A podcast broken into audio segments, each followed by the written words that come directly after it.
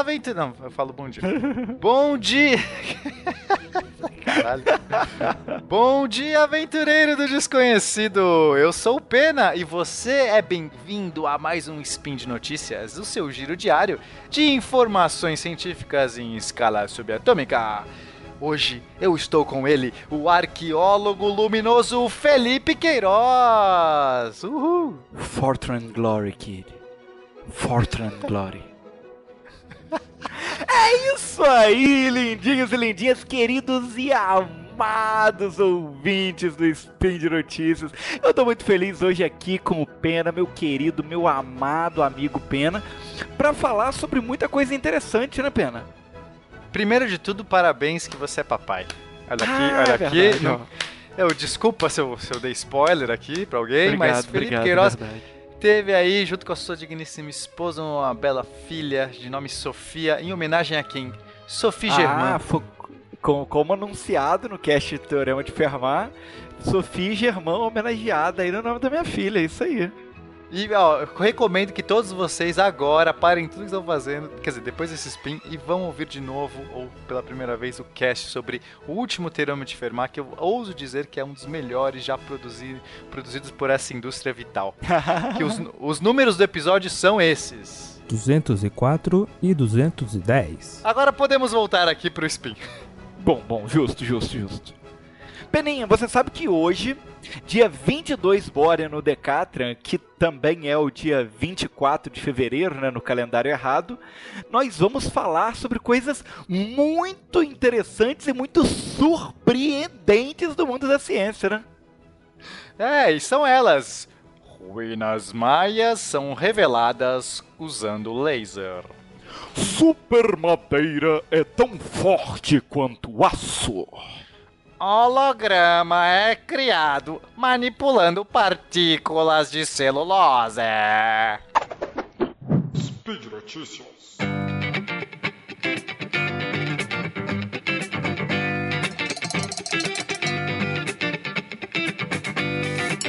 Olha só, Felipe, essa notícia me agrada muito porque eu, ela tem história e física misturadas, né? Eu sou um grande fã das duas áreas aí do conhecimento da ciência. O que, que acontece? Os arqueólogos estão usando uma tecnologia de ponta, que usando que, que a, é, a base de laser, para conseguir descobrir é, ruínas de, da civilização maia. Aí se você, mas como é que eles fazem isso com laser? Mas como é que eles fazem isso com laser? Bom, é, essa região da América Central ela tem é, uma quantidade enorme de florestas e essas ruínas estão ali, elas estão à mostra, estão, elas estão florescendo, só que embaixo dessa toda essa cobertura de arbustos. Então a ideia é você pegar um helicóptero ou um avião que com, um sistema bem complexo de laser apontando para o solo, esse laser ele vai através de é, é, o- espe- aguardando a- o tempo que leva para você ter a reflexão no solo, então você vai medindo a distância do, do avião até o solo, usando essa reflexão, tem tempo que a onda demora para voltar, você consegue saber exatamente a profundidade ali, a altitude do que você tá. E assim mapeando o solo. E esse laser ele atravessa as folhagens, né? Então você consegue meio que ir fazendo essa sondagem. Eles já sondaram mais de 2 mil quilômetros quadrados perto da cidade de Petén, ali ao norte da, da Guatemala. E com isso, eles vão fazendo essas imagens, processando essas imagens, e é como se removesse toda a floresta. As árvores somem, só fica a topologia do território. E aí eles encontram as ruínas. É incrível, é como se você estivesse tirando um raio-x. Sensacional. O pelo que você explicou parece muito aquele processo de ecolocalização. É, é mais ou menos isso. Só que com É, luz, mas- no caso, vez de som. É como se fosse um morcego. O morcego não enxerga, então ele joga aquele é, ruído, o guincho do morcego, que bate nas coisas e volta e ele capta com as orelhas. O tempo que leva pro guincho, pro ruído voltar, ele sabe a distância das coisas. É exatamente isso. Só que, então, o laser ele consegue perfurar essa folhagem da, da natureza e chega no solo. E quando volta, você sabe a- a- exatamente a profundidade, a topologia daquele território. E muitas coisas apareceram, eles já conseguiram achar algumas estruturas muito interessantes. Então, a primeira coisa que eles notaram é que é, a- havia muito mais ruínas do que eles imaginavam. E eles já conseguem estimar que havia de 10 a 15 milhões de pessoas incluindo moradores numa região muito pantanosa que antes eles imaginavam que seria impossível a vida. Ah, aqui não mora ninguém, esse lugar é pantanoso. Aí foram soltar o, o laser ali. Caraca, olha só, um monte de habitações, um monte de estruturas. E mais legal do que tudo isso, é que eles descobriram uma pirâmide enorme de sete níveis. Tá? As pirâmides a, maias, elas têm níveis, elas não são como as pirâmides do Egito, elas são feitas em platôs. Sete níveis que estavam completamente cobertos pela vegetação, simplesmente apareceu ali. E agora eles podem ter muito mais relíquias e, e, e lugares para explorar nas suas investigações. Olha é isso, sensacional. Olha cara. isso. Ó, você vê, os maias aí não, não são só notícia da, da novela da Globo, né? Você lembra da novela? Tinha os maias. Você lembra disso? Cara, eu não sei, eu só conheço Pois um é, tipo se tivesse maia, essa cara. tecnologia na época, eu acho que a novela ia ser mais interessante de se assistir. Mas é que você sabe que toda vez que você fala, que, que as pessoas falam, que você comenta essa questão do morcego e tal, que ele tem que guinchar, eu fico um pouco frustrado com um dos meus heróis preferidos, né? Ah, é? Qual? É, porque o, demo, o Demolidor, não sei se você sabe, o Demolidor ele é cego e ele se localiza através de ecolocalização, né? Ah, ele fica dando gritinhos, Pois é, é, exatamente isso. Ele deveria ficar É dando sério? gritinho. Não, ele não fica, mas ele tá todo errado, né? A única maneira dele funcionar seria isso. Se ele ficasse Ah. gritando enquanto ele luta, né? E ele é tipo um ninja silencioso, né? Eu acho que não ia funcionar muito bem. Ele como Ah, ninja chegando então- gritando nos locais pra conseguir se A não ser que ele se use ecolocalizar. um- gritos supersônicos ou inaudíveis pra gente. Ah. E aí ele tá além da... Será que é isso? Será que é Acima isso? de 20 mil hertz? Porque a Será? gente, o Aí, ó, humano tá ouve até 20 mil hertz. Ah, vamos ver. Então você, ouvinte aí, conte pra gente aí nos comentários como é que o Demolidor se localiza sem precisar ficar dando gritinhos que nem uma... Que nem um afetado. Vamos lá. Hoje nós estamos incríveis. Estamos incríveis. Próxima notícia. Pois é, Peninha, e olha que notícia incrível. E isso é outra notícia que me deixa super Peraí, peraí, peraí, para tudo, Felipe. Toda notícia que você dá é incrível. Ah, mas, mas é porque... Toda notícia que você abre, olha que notícia incrível. E já tá, já eu não tô mais acreditando mais. Não, pera, mas porque se é bem, é incrível, eu gente- não tô É acreditando. porque a gente Ah, filtra as essa? notícias mais incríveis pra passar pros nossos ouvintes, né? Ah, eu vou chegar entendi, aqui pra então falar, passa. por exemplo, que a bolsa de valores subiu 0,2 pontos percentuais. Não. Eu vou Então falar me sabe o conta qual que é a notícia incrível do Eu dia. vou falar pros nossos ouvintes que nós desenvolvemos a humanidade, essa coisa linda, desenvolveu uma super madeira tão forte quanto aço. Olha que lindo. Uau! Agora eu gostei. Pois é. E... Mas é barato, eu só quero saber quanto custa. porque- Ah, não, aí, aí você tá pedindo demais, né? A, a gente, ó, olha, olha que legal, olha qual é a sacada. O pessoal pegou a madeira e de alguma maneira espremeu, espremeu a madeira, esmagou a madeira para fazer Uhum. com que ela reduzisse o volume, aumentando a densidade, certo? Certo, foi comprimindo ela. É, ele comprime a madeira num, aquecendo a 100 graus Celsius. Eu não faço ideia de como que ele não, ela simplesmente não pega fogo, né? Mas aquecendo a 100 graus Celsius numa pressão de 5 megapascal. São 50 atmosferas, né? Não, 100 graus Celsius é de Não- boa, porque é a temperatura de cozimento da, da água, né? Da- então a madeira não vai realmente pegar fogo nessa temperatura. Tá ah, não? ok. Eu não sei qual a Acho- temperatura que a madeira pega fogo. Não, mas se eu jogar uma madeira dentro de uma água fervendo, Ah, ela provavelmente não, pega queima, fogo. É verdade, faz sentido, tá certo, tá certo. Então tá ok, 100 graus Celsius, Então. provavelmente inclusive fervendo em água. É, uma temperatura, o que, que você falou? Numa pressão de 50 TMs. 50, aí sim, Aí agora sim, a gente tá né? falando de algo. É, não dá pra você fazer isso com a água fervilhando, porque a água a 50 graus Celsius ela, ela ferve muito mais alto. Então deve ser uma água. E aí você pega, essa, pega esse bloco de madeira e espreme de uma maneira que ele fique com apenas 20% da espessura original. Entendi. E aí ele fica 11,5 vezes mais forte, mais resistente do que o, a madeira original, se tornando tão forte quanto o aço. Olha que lindo, olha que incrível, olha que Tá, maravilha. mas peraí, se ele fica. Se você comprime, ele vai ficando mais denso, portanto mais pesado. E aí você tem uma madeira muito pesada, é isso? Não, bom, é- ela é, se você parar pra pensar, ela vai ser mais pesada do que uma madeira com a mesma espessura, certo? Certo. Aham. Porém, ela vai ser muito mais leve que um metal que tem a mesma resistência. Hum, Olha que legal. entendi.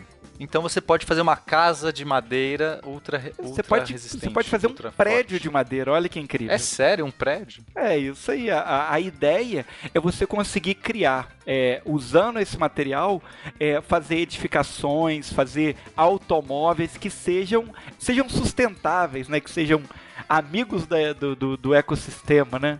Ele- Eles usam na notícia aqui o termo eco-friendly, né? Amigos do é, amigos da ecologia. Olha que bonito. Porque a madeira é biodegradável, então ela não vai perdurar ali durante, né? Se o carro acabou, quebrou o carro, você não quer mais o carro, você joga no forno e já, já inclusive já serve para esquentar alguma coisa, é isso? É, faz lembrar, do, faz lembrar, por exemplo, do Gurgelzinho, né? O clássico do, da É produção nacional, que era feito com fibra de vidro, né? E era muito mais leve do que um carro comum e, e consumia muito menos combustível, né? Se você consegue criar carros, por exemplo, feitos com essa super madeira, você consegue criar um carro que economize combustível, considerando que hoje em dia você tem que vender um rim para abastecer o tanque do seu carro, é uma boa alternativa, né? É verdade, vou fazer bicicletas com essa madeira. Aí, olha que beleza. é, Aí vai ficar mais legal ainda. Nossa, realmente, é esse vai ser o meu projeto. A bicicleta voadora vai ser feita com essa madeira. Mas vamos para nossa próxima notícia. O tempo urge. O engenheiro elétrico Daniel Smalley, da Universidade de Brigham Young, em Provo, e os seus companheiros fizeram um método para fazer um laser, na verdade, para fazer uma partícula de celulose percorrer, ah, fazer desenhos no ar, fazer movimentos no ar. E enquanto ele faz desenhos no ar, é iluminado por um laser de tal maneira que a gente pa- parece que a gente vê uma imagem. A imagem é feita por essa partícula desenhando rapidamente, ela se move muito rapidamente e a gente consegue ver como se fosse um holograma. Só que é um holograma melhor do que aquele que a gente descreveu na última notícia, porque você pode ver de qualquer ângulo. Porque efetivamente não é um holograma no sentido de que é só uma imagem, é de verdade uma partícula andando e caminhando pelo ar tão rápido e ela vai pintando o ar enquanto caminha e, e forma uma imagem. Peraí, peraí, peraí, peraí, peraí, Pena. Peraí que Hum. deu curto aqui. Estamos dizendo que você, ele faz a partícula voar e pinta a partícula enquanto ela tá voando, é isso mesmo? É, então prim- primeiro eles têm que fazer a partícula se mover numa trajetória muito precisa. E eles fazem isso usando um laser, só que é um laser de luz É invisível. um outro laser. invisível. São dois É um lasers outro- são, são dois lasers. Ah, tá. Então o primeiro laser fica meio que guiando a partícula. Imagina que doideira, não sei nem como faz isso. O laser vai meio que empurrando e moldando e a partícula faz desenhos no ar muito rapidamente. É, no formato da imagem que você quer gerar. Então imagina que eu quero fazer um círculo. Então basicamente eu fico fazendo uma partícula dando voltinhas assim. Só que eu posso fazer qualquer formato, uma borboleta, posso fazer um, sei lá, um- uma pintura se eu quiser. Se eu colocar um monte de partículas voando em formatos específicos, eu posso fazer o desenho que eu quiser. E com outro laser, eu ilumino essa partícula que está voando. E aí esse laser é visível, com luz visível. E esse laser faz a partícula vai espalhar a luz desse laser e todo mundo vai enxergar o contorno. Então, basicamente, a gente está vendo uma partícula se mover muito rápido no ar, enquanto ela move, ela pinta o ar. E isso forma uma imagem tridimensional, uma imagem holográfica na sua frente. Tá voando na sua Sensacional. frente. Cara, isso é sensacional. Palmas pra ciência, cara. Que coisa linda. Olha que coisa incrível. É difícil imaginar, é difícil realmente imaginar a dinâmica disso. Mas parece a- incrível. Você não precisa imaginar porque você tem um, temos um vídeo. Você pode, a gente pôs aqui o link, infelizmente no áudio não vai Ah, dar pra boa, mostrar, boa. tá gente? A gente ainda não tem como passar esse vídeo por áudio. Seria Mas você clica aí. inclusive. Entra no Deviante, entra no post desse spin de notícias e você vai lá, clica no vídeo e você vai ver. A única ressalva que eu falo é que no vídeo não dá o mesmo efeito do que ver visualmente, pessoalmente, porque no vídeo a câmera, por ter o shutter que fica abrindo e fechando, enfim, ela, ela acaba dando umas piscadas, a imagem parece piscando, mas diz aqui os pesquisadores que ao vivo a experiência é perfeita, como se tivesse de verdade uma imagem congelada. E eles já estão conseguindo manipular, quer dizer, eles estão tentando manipular até mil partículas de uma vez, e aí com isso eles poderão fazer imagens pre- precisas, não só desenhos infantis como borboleta, como bolinha, vão poder fazer uma imagem de verdade, uma uma foto. Que você coisa pode tirar uma foto e ver uma foto voando na sua frente, Felipe, voando. Uma foto, você imagina, não precisa ter painel, não precisa ter tela. Você tem uma foto assim na sua frente. Eu já quero isso Peninha, agora, eu quero o futuro, futuro agora. e eu quero me jogar de cabeça nele, cara. É, não, eu quero mais, isso. cara. Eu quero, eu quero essa foto na minha parede. Na minha parede não, no meu ar. No meu, no meu ar, na minha sala, no meio da minha sala. Incrível, não é mesmo? Por favor. E aí? Por favor. E é isso, agora favor. a gente já estourou nosso tempo, a gente se despede. Antes, eu só quero lembrar que você pode entrar em contato com a gente diretamente no nosso Twitter. O meu é peninha underline 13 e o do Felipe é M de mamãe, R, Felipe Queiroz. Mr. Felipe Queiroz, olha isso? Então é isso, falem com a gente, mas você também pode comentar diretamente no post desse episódio, basta ir lá no Deviante, procurar o, o link desse post. E você também deixe pra gente os comentários, sugestões, eh, críticas, xingamentos esporádicos. Lembrando que esse projeto só é possível graças a você, o patrono, o padrinho, o madrinha, matrona, você Pois aí. é, você lindo e linda que apoia esse projeto incrível, né?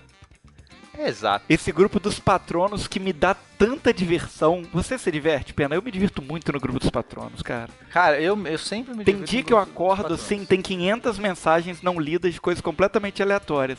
Mas eu me divirto muito mesmo assim. Eu, quando eu consigo acompanhar, eu me divirto. É realmente um esplendor. Muito obrigado aí, seus lindos. Até a próxima. Peninha, muito obrigado. É sempre uma honra estar com você aqui no Spin de Notícias. Um beijo, queridões, e até amanhã.